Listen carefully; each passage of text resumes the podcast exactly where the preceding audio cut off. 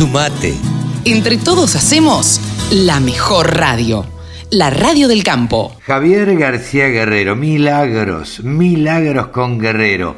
Aquí estamos una vez más con Javier García Guerrero, profesor de la Facultad de Belgrano. Bueno, ya le, le hemos dicho eh, varias partes del currículum de Javier García Guerrero. Hola Javier, ¿cómo estás? Buen día. Carlos, un gran gusto reencontrarme con vos, con la audiencia y a disposición, claro. Eh, me preguntaba cómo, cómo anda España en este momento, sabiendo que vos estás residiendo allá. Eh, ¿Alguna novedad de las últimas veces que, que hemos charlado? Sí, mira, ha caído a menos de la mitad el porcentaje de gente afectada por COVID en los geriátricos que ya se han vacunado, esto está cayendo en picada y el resto está bastante tranquilo. A diferencia de la Argentina, que el escándalo mayor es que las princesas, que como el rey no pueden ser ni siquiera enjuiciados por actos corruptos, están más allá de la ley, han tenido que ir a, Emiratos Árabes para darse la vacuna porque aquí eh, ni pagando ni con influencia se lo podían hacer. En realidad este, ha pasado que el general a cargo del ejército este, se salteó la fila y habiendo sido designado por el propio presidente actual, este, se tuvo que ir de manera deshonrosa mientras los eh, diarios lo tildaban de cobarde por robarse la vacuna. Algunas diferencias, claro, trascendentes con lo que nos pasa a nosotros en Argentina. Bueno, eh, en, acá en la Argentina eh, también hubo quienes se adelantaron en la fila, eh, por decirlo de alguna manera, o quienes se vacunaron de manera VIP, este, Very Important Person. Eh, digo, a ver, esto pasa en todos lados. Me parece que a veces, a veces pienso que, que la corrupción es inherente al ser humano y, y entonces la verdad es que uno se, se revela un poco ante este, ante este tipo de actitudes, ¿no? Sí, lo que pasa es que es lo que se hace con eso.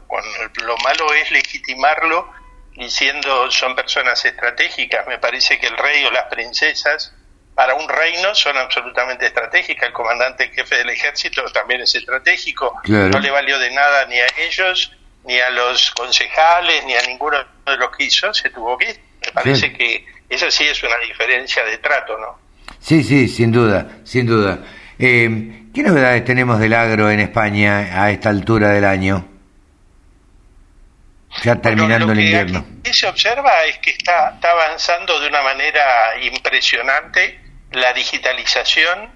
Eh, realmente es, hay nuevos planes de trazabilidad que incluyen a los transportistas, a los depósitos. en realidad el que va a consumir un litro de aceite de oliva puede saber no solamente en qué lugares estuvo, durante cuánto tiempo, eh, si el transporte demoró una hora más de lo que tenía que demorar, sino, sola, sino que además puede saber cuál es eh, la huella de carbono, la huella de agua que generó, el porcentaje de pH que subió durante el almacenamiento, de manera que ya no se está premiando solamente a una marca, sino se está premiando un saber hacer.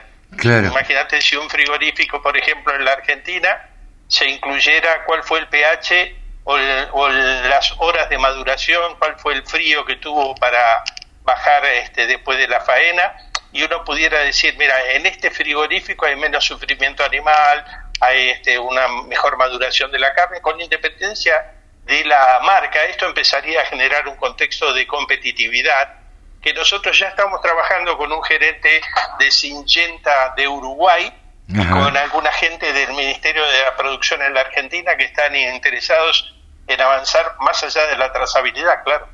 Claro, claro. Eh, me preguntaba eso mientras vos hablabas. Digo, ¿esto no es lo que se viene en, en la Argentina, en el mundo y en la Argentina también? Sí, pero yo en esto sería la, la velocidad del cambio tecnológico ya no se mide en años. No, no, eh, no. Yo me encontré con, este, con la gente que está en los parques tecnológicos haciendo mechatronic en Santa Fe, haciendo este, más que agricultura de precisión, mucho más allá. Eh, vos imagínate que hoy en una terminal de ferrocarril donde hay miles de personas se puede identificar con reconocimiento facial en un banco de millones de, individuos quién es el que está allí en el fondo de la pantalla. Con lo cual, hoy el procesamiento de datos podría ir prácticamente uno por uno cada novillo hasta que llegue a uno por uno cada uno de los clientes. Algo absolutamente impensado, donde alguien quiera decir, mira, yo quiero comer eh, eh, un, bife, estamos hablando de esto, podría ser una fruta, un fideo, lo que sea, quiero comer uno que haya que tenga que haya tenido este recorrido, que sea de tal genética, que venga de tal cruzamiento, que tenga este tratamiento sin sufrimiento animal, que me genere tal pH en tanto tiempo, que haya sido refrigerado de tal manera, distribuido con buenas prácticas, etcétera, etcétera, etcétera, hasta que llega a mí y yo lo pago un precio eh, exorbitante, de ninguna manera, simplemente que elijo y van a empezar a mejorar las perspectivas de accesibilidad a estos mercados de los que tengan mejor perfil, lo cual, ya te digo, no se va a vincular, y esto es muy importante, no se va a vincular a una marca, se va a vincular a cuál es el comportamiento de agregado de valor de cada uno de los eslabones que puede estar incluido en una marca o en varias. Claro, claro. Eh, ¿Vos crees que, que, esto es lo que, lo que se viene, lo que ya está, lo que, lo que está llegando y lo que es inminente eh, para, en el caso de los animales, los animales, pero también eh, incluido eh, frutas, verduras, hortalizas, en fin, eh, todo lo que, lo, que consumimos? Tan inminente que te decía, está interesada gente del Ministerio de la Producción eh, a nivel nacional y, por ejemplo, la secretaria de Ganadería de la provincia de Córdoba está intercambiando con nosotros información, entre paréntesis, la primera mujer en acceder a ese cargo.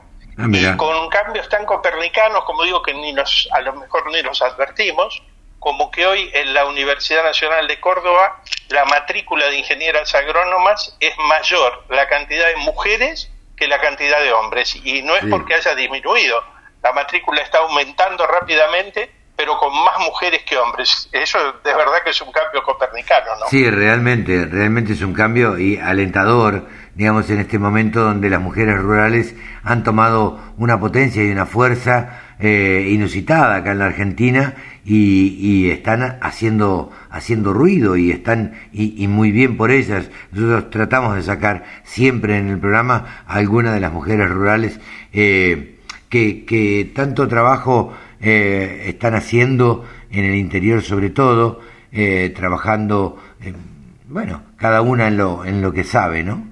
Eh, esto es realmente muy interesante. Justamente eh, ayer me lo estaban comentando esto de la matrícula de la Universidad de Córdoba y, y realmente llama la atención porque años atrás era absolutamente impensado. Sí, yo creo que en realidad este, la baja del nivel de testosterona va a llevar a, este, a un desvío de tanta agresividad y tanto a ver quién es el que se impone y el que gana y el que le torció el brazo, empezará a dar lugar a lo mejor, tengo la esperanza, a discusiones más racionales sobre lo que importa, lo que verdaderamente puede cambiar las condiciones de vida y de, la gente y de los trabajadores rurales. Me parece que tal vez tengo esa esperanza esto es una manera de, dejar atrás algunas actitudes que poco tienen que ver con la producción. Eh, Javier, em, bueno, vos estás en contacto permanente con la Argentina y comunicándote em, en, forma instantánea todos los días. Em, si yo te pidiera hoy, allá a, mucho tiempo, de, estar en la radio del campo y de charlar y, y de tener estos encuentros, ¿cómo, ¿cómo nos están viendo, cómo nos ve el español? Eh, si es que vos lo podés analizar, ¿no? Eh, a los argentinos. Desde el punto de vista de agro. citar algunas editoriales que dicen Argentina y su crisis perpetua. Algunas cosas les parecen absolutamente incomprensibles. A mí que también soy argentino también me parecen incomprensibles. Particularmente este cómo la agenda está abocada a los dos líderes políticos principales, Macri y Cristina Kirchner, que son los que peor imagen tienen de todos los políticos censados. O sea que la Argentina se enfrenta a un múltiple escenario de fracaso, sacando, alguien dice, no, porque está viendo el fútbol en Qatar, no, porque usó el vestido de tal color. La verdad que la Argentina lo que a mí parece, y me lo dicen muchas veces, parece un país frívolo, eh, totalmente atrapado en temas que son absolutamente irrelevantes, no digo para el sector agropecuario, para el país. porque en realidad tenemos que estar discutiendo seguramente otra agenda, que yo no la voy a imponer, pero me parece que la dirigencia, esta dirigencia que para mí tiene tanto, tal nivel de subrepresentación y de abandono de las agendas propias, este, está, no está dando respuesta, porque eh, a mí no me importa si se reúne con el presidente y dice, no, lo que pasa es que entonces nosotros le dijimos, ¿cuál es la conclusión? Digamos, ¿qué es lo que se negoció? ¿Por qué no hay retenciones? ¿Qué, ¿Qué, le pidieron a cambio? ¿Qué es lo que vamos a hacer? ¿Por dónde van a ir las inversiones? en otros países, y no solamente en España, en Uruguay, por ejemplo, los debates pasan por otro lado, no, no pasan por ahí. O sea, ellos están pensando, como te digo, en una trazabilidad eh, diferente, están exportando carne picada, por ejemplo. Y nosotros seguimos, no, porque fulano, entonces yo le dije y el tipo se quedó. A mí no me importa la anécdota, me no, Claro. Y creo que a mucha gente le importa qué es lo que va a pasar. Y de eso no se habla, lo, por lo menos a mí me parece que no se habla lo suficiente Carlos, a, nosotros como periodistas tal vez nos cabe un poco esa parte de no este, interpelar de otra manera. Sin duda, sin duda. Javier, siempre es interesante la mirada que tenés desde, desde allá, desde España, y bueno, comentarnos las novedades y cómo nos ven desde el viejo mundo, como se decía antes, hacia la Argentina. Javier, te mando un abrazo grande y gracias por el contacto.